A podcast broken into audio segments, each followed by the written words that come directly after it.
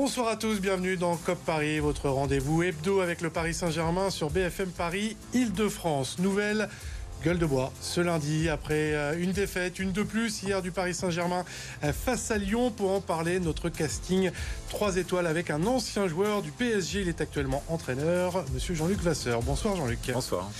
Romain Giraud, journaliste BFM Paris. Salut Romain. Salut Julien, salut à tous. Et François Bessen, supporter du PSG, est là également. Bonsoir François. Bonsoir et bonsoir à tous. Le PSG peut-il encore tout perdre Le titre de champion de France est-il en danger? Christophe Galtier doit-il finir la saison? C'est la question que l'on vous pose d'ailleurs sur le hashtag COP Paris. Et puis sans oublier, comme tous les lundis, les résultats de vos clubs franciliens foot et rugby. COP Paris, c'est parti.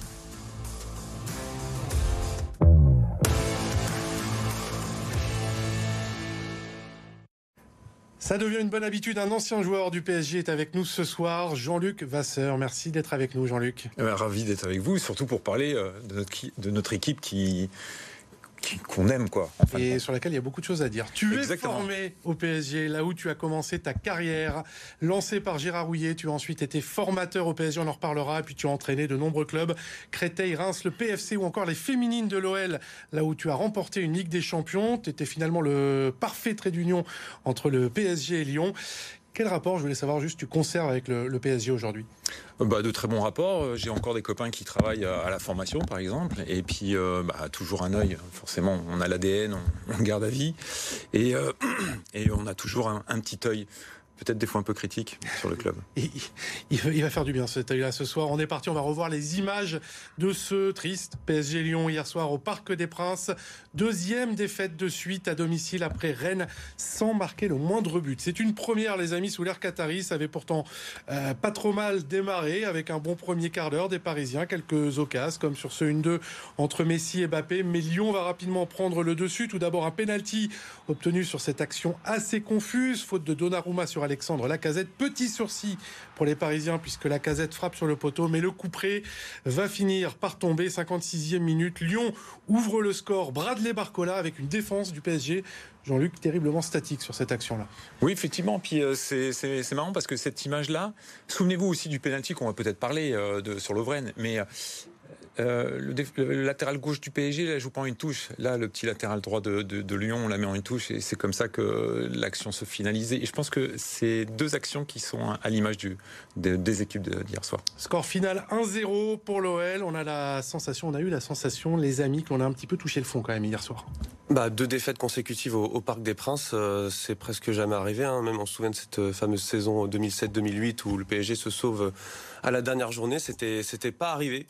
C'était pas arrivé au, début d'une année, depuis le début d'une année civile. Donc, euh, c'est vrai que c'est très compliqué en ce moment et un Parc des Princes qui ne réagit pas en plus. Donc, on va en reparler. On va en reparler voilà. François, il y a eu un vrai sentiment d'impuissance. On voit les, les, chiffres du match hier soir. C'était très perceptible en seconde période. On a l'impression que le PSG ne fait plus peur. C'est vrai que euh, Laurent Blanc, d'ailleurs, revenait au Parc des Princes. Après, euh, ça, faisait, fait un certain temps qu'il avait quitté le club, je crois à peu près 6-7 ans. Euh, à cette époque, on avait l'impression qu'à partir du moment où il décidait d'accélérer, l'équipe adverse était réellement en danger. Là, très honnêtement, déjà, il y a, je crois que les statistiques sont assez cruelles. PSG doit tirer deux ou trois fois en première mi-temps. Je suis pas sûr qu'on ait tiré beaucoup en deuxième. Mais en fait, c'est même dans, les déplacements, dans, les décalages que, le club, enfin que l'équipe a réussi à créer, que c'était finalement assez pauvre. Nuno Mendes s'est beaucoup proposé euh, couloir gauche, Hakimi un petit peu moins à droite. Et finalement, quand on joue dans ce 3-5-2, on a besoin de, créer des décalages, de la vitesse.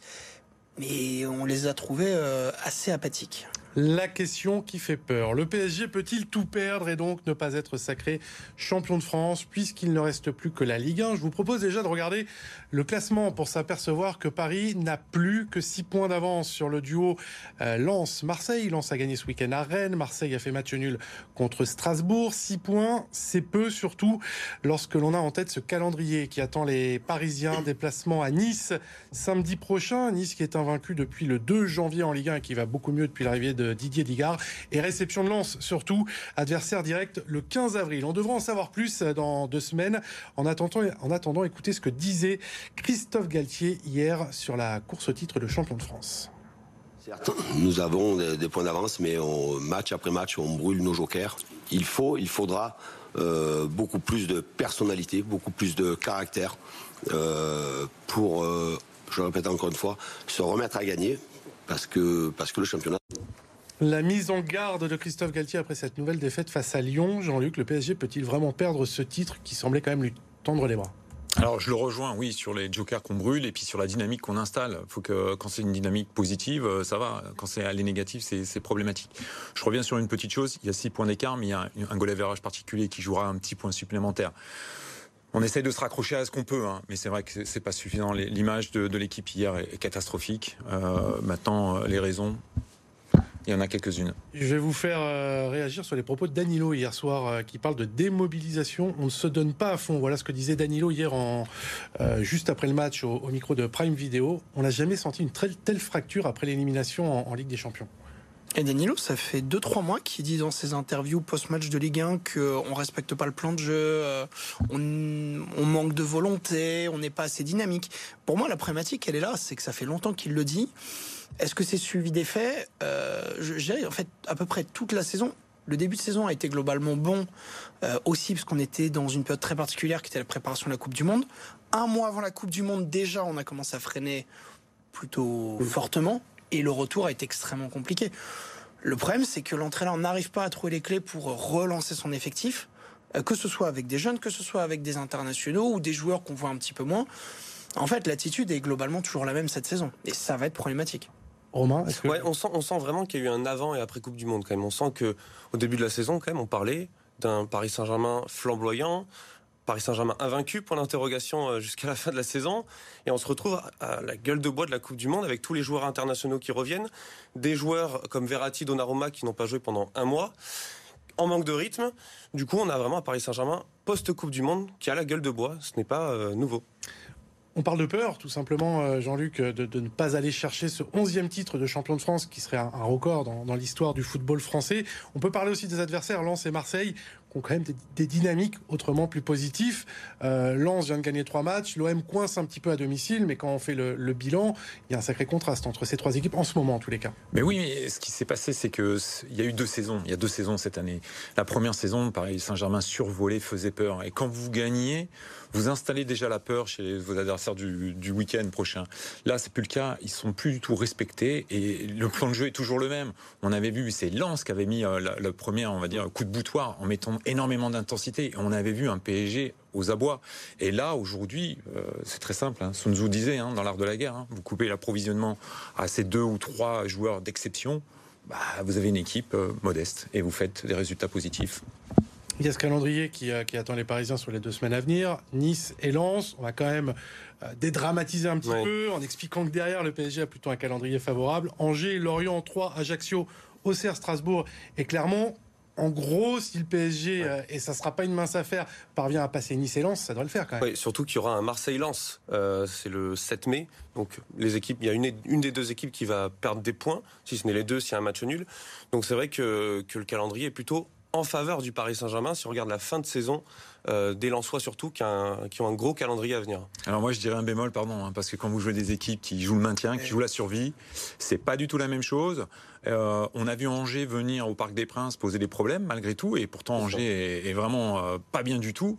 Donc attention à voilà, prenons match par match. On a vu Brest aussi, depuis la reprise, poser des problèmes. Et dans le même temps, euh, Lens va jouer euh, Reims, qui n'est pas une mince affaire dans cette partie de saison, l'Olympique de Marseille, Monaco et le Paris Saint-Germain. Mais quand vous avez tout à gagner, c'est plus facile. Quand par contre vous jouez pour, euh, pour, tout perdre, et on ne demande pas à ce qu'il y ait deux équipes qui passent le Paris Saint-Germain, qu'une seule suffirait pour que ce soit un désastre. attention à ça, et, je pense que Galtier en, sait quelque chose, et c'est pour ça qu'il met tout le monde aux abois. Un petit mot, les amis, je sais que ça vous tenait à cœur sur les supporters du Paris Saint-Germain. Le spectacle, au moins, était en tribune, on peut le dire, hier soir, avec euh, l'anniversaire, les 15 ans de la Cassos Team, cette euh, association du virage Auteuil. Mais au-delà de ça, on a quand même ressenti euh, une sorte d'indifférence des supporters du parc vis-à-vis du Paris Saint-Germain qui ont continué à chanter tout au long du match. François Romain? Ouais, bah moi, moi, ce que je reproche aux, supporters en ce moment, c'est que le Parc des Princes n'est plus animé. Alors, il est animé d'un côté avec le cube qui met de l'ambiance, mais qui chante. Et j'ai l'impression que, ceux qui font partie du cube ne regardent pas les matchs En fait, ils sont entre eux, dans leur tribune, ils font une sorte de petite fête, mais ils ne regardent pas les matchs. Ils ne réagissent pas au but lyonnais. Ils réagissent peu au but du Paris Saint-Germain. Euh, voilà, moi ça me ça m'exaspère un peu. À la fin du match, on sent que le Paris Saint-Germain peut revenir au score. Il y a des montées de balles et le, le public n'accompagne pas ces montées de balles. Et c'est ce qui faisait la force du Parc des Princes avant. C'est c'est cette ferveur du Parc des Princes. François. Alors, il faut rappeler également quand même qu'à l'époque, il y avait deux tribunes, mais on reviendra pas sur le contexte de pourquoi il y en a plus deux. Euh, alors, ce qui est particulier, déjà, il faut quand même féliciter hier euh, la Cassos et euh, l'ensemble du collectif Stra Paris qui a mis une très belle animation, euh, qui est relayée également à l'international. C'est aussi ça qui fait rêver sur le Paris Saint-Germain. Euh, ce qui fait presque de la peine, c'est qu'on parlait de la saison 2007-2008, la fameuse saison du maintien, l'union sacrée du président Kézak. Euh, en fait, on retrouve une grosse ambiance au Parc des Princes, mais encore une fois, on n'est pas content de notre équipe. Et Zlatan se plaignait de ça. Moi, ce qui m'étonne, euh, c'est on, est en train de parler de quitter le Parc des Princes. Et le sondage qui a été fait pour savoir ce qu'on attendait, en fait, est très orienté pour qu'on quitte le Parc des Princes. Le maillot Echter et le maillot du PSG ne ressemblent, enfin, le maillot actuel ressemble plus à rien. On est en train de, petit à petit, d'abandonner l'histoire du club. Et si ce ne sont pas les ultras qui le manifestent, mais de façon très ferme, très objectivement, personne ne va s'y opposer. Et c'est là où moi je suis assez étonné. J'étais déjà abonné dans les années maintien. Euh, S'il y a des gens qui, je pense, ont sauvé ce club, mais également dans son identité, euh, ce sont les ultras. Alors il y a eu des débordements qui doivent être condamnés, bla bla. Mais il n'empêche que lorsqu'il faut défendre ce qu'est l'identité d'un club et toute son histoire et les joueurs formés, les anciens joueurs qui sont passés, ce sont les supporters. Et en ce moment, euh, on, je, en tout cas, moi, je ne le vois pas. Il n'y a, pas de contestation, en fait. Si je t'écoute, c'est ça qui, qui, Bah. te, qui te dérange. Je, je veux juste avoir euh, l'avis de, de Jean-Luc là-dessus. Toi, en tant qu'entraîneur, tu préfères que, voilà, enfin, forcément, c'est plutôt quelque chose de positif de voir des, des supporters qui restent derrière l'équipe. Il y, a, il y a différentes catégories de supporters et, et le PSG est devenu comme euh, tous les, les grands clubs à Barcelone. euh, des fois, c'est un, un silence de cathédrale. Heureusement qu'on a un COP, heureusement qu'il anime, c'est extraordinaire et ça, faut le garder et ça, c'est extraordinaire. Mais le reste, ce sont plus des passionnés. Le prix des places vous donne plus la possibilité à des passionnés d'y aller. C'est des gens qui viennent pour voir un spectacle. Et souvent, je suis pas sûr qu'ils le maîtrisent le spectacle. Donc, euh, euh, il faut voir un tel, un tel, un Mbappé, parce que c'est aujourd'hui c'est quelque chose d'incontournable. Et on vient un peu au Parc des Princes. C'est plus du tout la même clientèle d'il y a quelques années, parce que c'est devenu différent. Euh, Le club a pris le club a pris une dimension mondiale sans gagner de titres internationaux, mais en ayant des joueurs extraordinaires. Et euh, en, termes de marketing, ils ont fait quelque chose d'extraordinaire. C'est des magiciens. Les amis, on se retrouve dans quelques instants, petite euh, coupure pub, et on se retrouve dans, quelques secondes pour parler de Christophe Galtier. Tout de suite.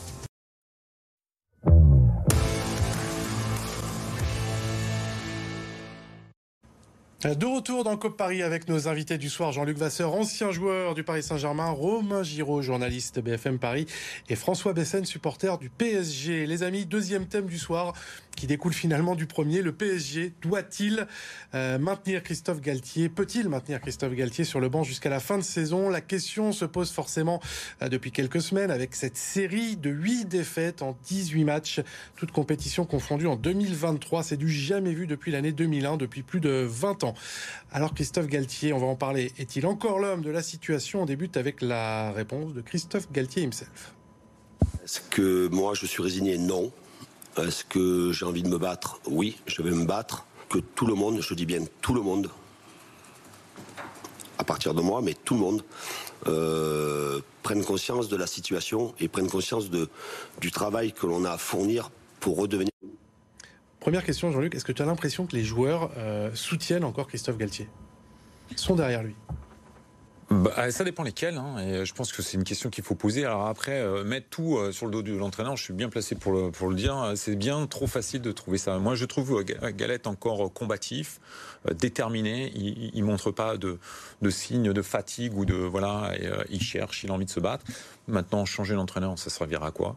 Voilà. Il y a deux matchs importants qui arrivent.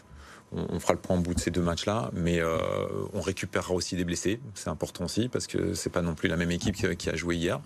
Euh, non, moi je pense qu'il faut continuer. Après, il faudra faire un bilan à la fin de la- la- l'année, bien parler, bien réfléchir. Et Bien. souvent, euh, c'est pas forcément de se séparer parce qu'on.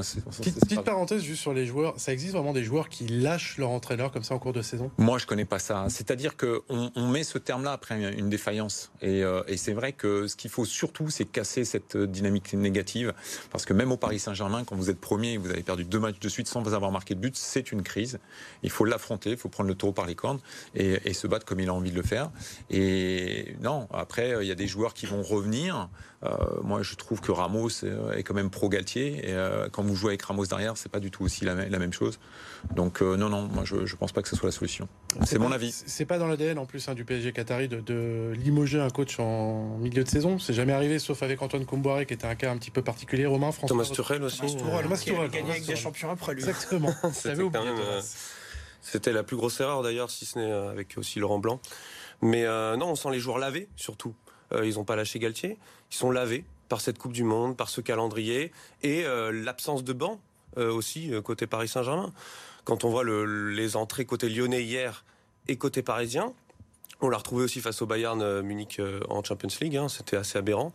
Donc euh, oui, des joueurs pas au niveau sur le banc, ce qui fait que les joueurs enchaînent les matchs, les joueurs titulaires. Et ça c'est marquant hier quand tu vois Lyon qui fait rentrer des, joueurs expérimentés comme Awar, comme Tolisso, comme Dembélé, là où on va pas tirer sur les jeunes, mais, mais tu les fais rentrer en, fin de match, c'est forcément plus compliqué. C'est un critère de qualité. Hein. Vous regardez à chaque fois la qualité du banc de touche de l'adversaire ou de l'équipe. Et quand vous voyez que c'est armé, vous dites ah bah, qu'est-ce qu'il y a sur le terrain? Donc c'est ça. Et effectivement, hier, euh, Lyon était bien plus armé que, que Paris Saint-Germain. Petit peu de contraste, euh, les amis. Je vais vous rappeler euh, que ces dernières semaines, plusieurs grands clubs ont quand même viré leur coach. Nagelsmann au Bayern qui a sorti le Paris Saint-Germain, Conte à Tottenham, Chelsea qui a limogé Graham Potter ce week-end. J'ai pas envie de vous demander si c'est l'exemple à suivre, mais on voit que certains grands clubs n'hésitent pas à le faire en cours de saison. Oui, c'est vrai. Euh, moi, je suis plutôt partant de. Je fais partie de ceux qui voudraient que Christophe Galtier euh, s'en aille parce que on l'a testé et euh, on voulait un entraîneur français qui parle français lors des conférences de presse. C'est très bien et d'ailleurs en début de saison j'étais assez emballé. Maintenant, euh, je suis assez mitigé et j'aurais été assez euh, partant de voir quelqu'un d'autre arriver. Euh, mais alors qui? Et c'est la question. Il n'y a pas grand monde sur le marché. J'aime pas trop partisan de Nagelsmann. Donc, à part lui, je vois pas qui pourrait prendre les rênes. Ça, je pense qu'on aura l'occasion d'en reparler d'ici la, la, fin de saison, parce que là, si Christophe Galtier devait partir, on serait plutôt sur des solutions internes. On pense à, à Zoumana Camara, éventuellement à Joe Sacramento. François, ton avis sur euh, le maintien ou non de, Christophe Galtier? Je parle d'ici la fin de saison. Bah, il faut pas éviter le débat sur évidemment euh, Nasser El Khelaifi, toute la direction. Je pense, évidemment, à chaque fois, on va parler de l'entraîneur, mais si à chaque fois les entraîneurs partent, on a l'impression euh, ils sont arrivés, ils n'ont jamais rien fait avant après, ce qui n'est pas le cas. Faut pas s'économiser ce débat-là. Maintenant sur Christophe Galtier, moi honnêtement, euh, je pense qu'il faut le, faire partir euh, le plus vite possible. Euh, c'est pas une question d'électrochoc ou autre. Moi, j'avoue être, être, plutôt choqué par sa façon de, de communiquer actuellement, où il tire à boulet rouge sur les jeunes du club. Les jeunes ont bon dos. Euh, pour masquer le fait qu'il n'a pas trouvé de schéma de jeu adéquat. Il a tenté quelque chose et il faut lui reconnaître. Finalement, ça n'a pas marché, mais finalement, il n'a pas retrouvé derrière. La saison n'est pas facile pour lui, il y a la Coupe du Monde, je le comprends. Mais sa communication n'est pas bonne. On a rarement vu le PSG être aussi bougé euh, par des équipes de milieu bas de tableau. Lyon, je suis désolé, c'est dixième de Ligue 1. Angers s'était rappelé, mais avait réellement bousculé le PSG. Brest, euh, Rennes, ils sont venus se balader au Parc des Princes euh, avant la trêve internationale. En fait, on ne voit pas de jeu, pas d'esprit. La communication est catastrophique. Pour moi, il a malheureusement, et c'est un entraîneur qui, je trouve, a fait beaucoup de bien la Ligue 1, le costume est trop grand. Mais c'est un club qui est très compliqué à entraîner.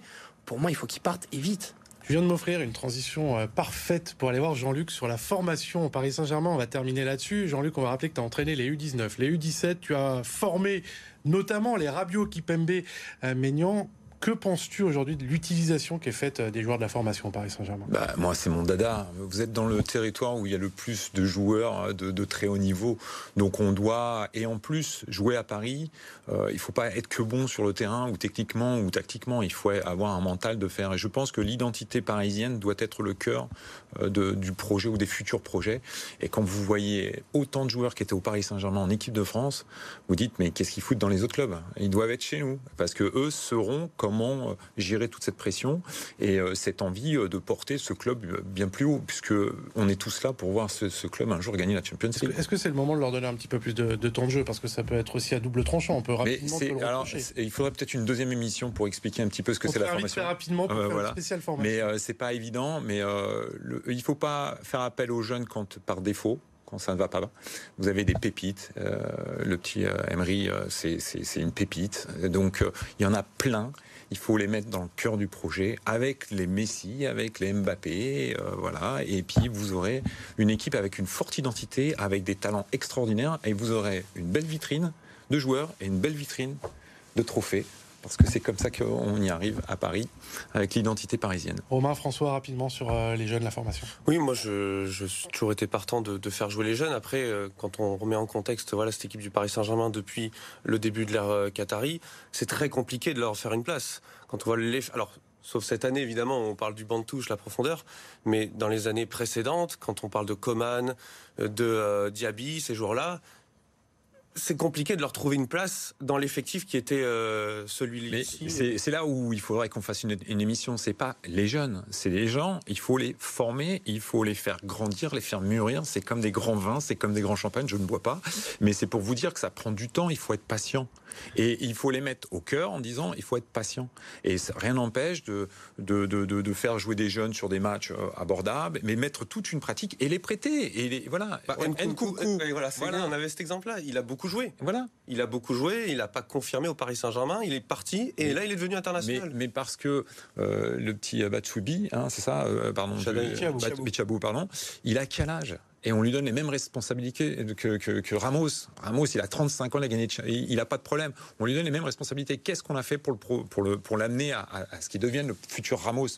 Et voilà, ici on arrive, on est des Kleenex. C'est-à-dire que moi je connais ça. J'ai commencé à 18 piges, je jouais avec Safet Suzik quand on avait 30. Safet Suzik, c'est un monument du football. Il fallait que je sois aussi bon que lui.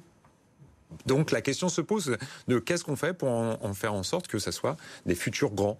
Et eh ben, quand vous regardez l'équipe de France, Maignan, est-ce qu'il est meilleur que Donnarumma ou est-ce qu'il est aussi bon que Donnarumma? C'est la question qu'on peut se poser. Maignan était chez nous. On l'a vendu un million d'euros pour euh, Lille. Donc c'est passionnant. Comme débat, Jean-Luc, on, ben, on aller euh, très très vite d'ici la fin de saison pour euh, faire un point sur la formation. On va passer au résultat du sondage. On vous a demandé sur le hashtag COP Paris si Christophe Galtier devait terminer sur le, la saison sur le banc du PSG. C'est assez partagé, mais c'est plutôt non pour vous. 60% de, de, non pour le maintien de Christophe Galtier sur le banc parisien. Et comme il n'y a pas que le PSG dans la vie, eh bien on termine avec les résultats de vos clubs franciliens. Le tout résumé par Thibaut Giangrande.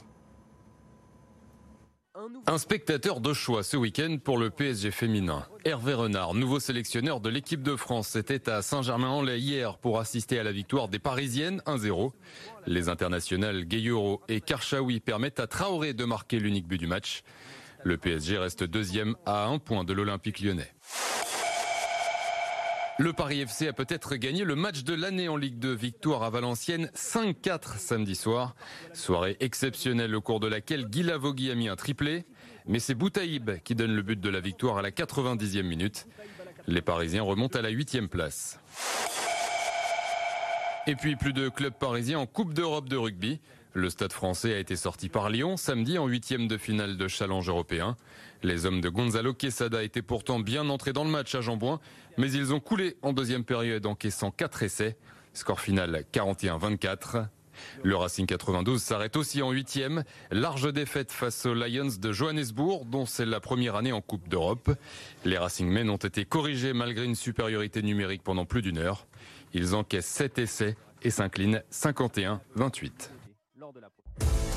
COP Paris, c'est déjà fini. Un immense merci à Jean-Luc Vasseur. Tu reviens bientôt, c'est signé. Ah, déjà ah, D'accord.